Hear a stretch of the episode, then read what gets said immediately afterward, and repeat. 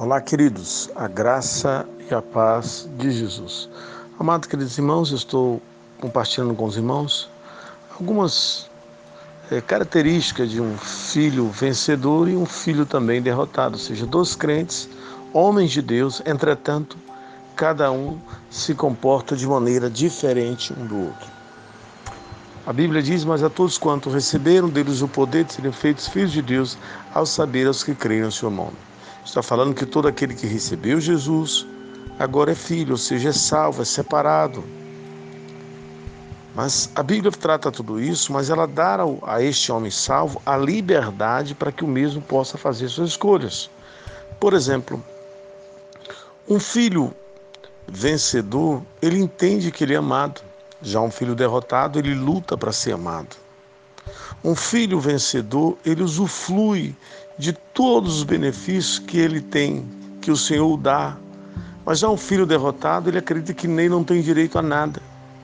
Outra, outra característica bem diferenciada um do outro é que o filho vencedor, ele, ele compreende que todo o seu trabalho na orientação do pai vai lhe trazer recompensa. Enquanto o filho é, que é derrotado, ele não vê desta maneira. Ele entende que ele deve fazer as coisas segundo a sua própria cabeça. E quando ele faz a coisa segundo a cabeça, ele traz dano ao reino do Pai. Eu lembro-me, queridos e amados irmãos, eu tinha dentro do meu ministério, Deus me deu um baterista muito precioso, um homem de Deus, homem de Deus. Ele também liderava na época grupos pequenos, só que tinha uma situação muito interessante.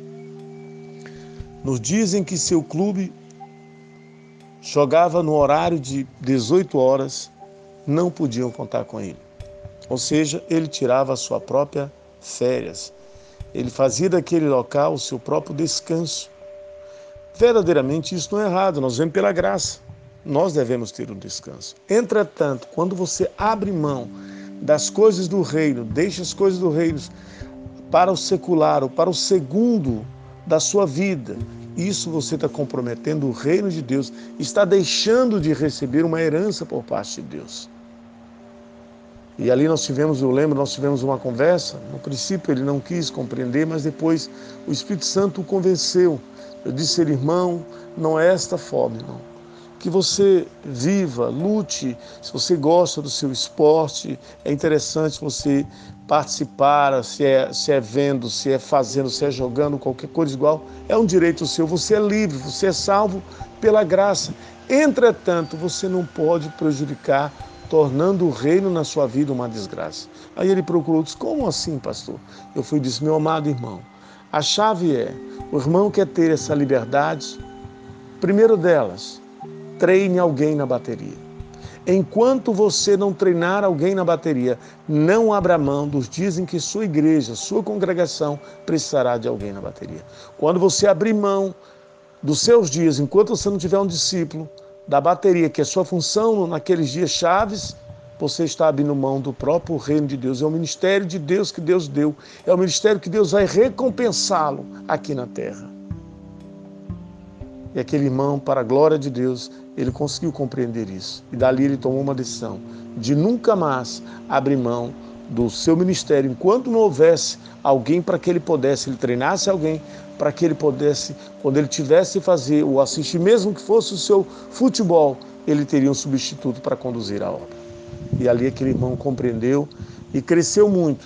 Eu creio que hoje ele é um homem muito próspero em muitas áreas da vida, Inclusive até a finança Deus alcançou e ele mora em outro estado, mas é muito abençoado. Que o Senhor Jesus possa mudar o nosso coração. Pode ser que nós tenhamos algumas coisas que às vezes concorrem com o ministério, com aquilo que Deus quer nos abençoar, com aquilo que Deus quer nos fazer prosperar, com a nossa recompensa. Lembre-se, nós já somos herdeiros, mas há recompensa para os filhos vencedores. Que o Senhor Jesus te abençoe nessa manhã. Eu sou o pastor Bernardino Júnior, falo de São Luís, Maranhão.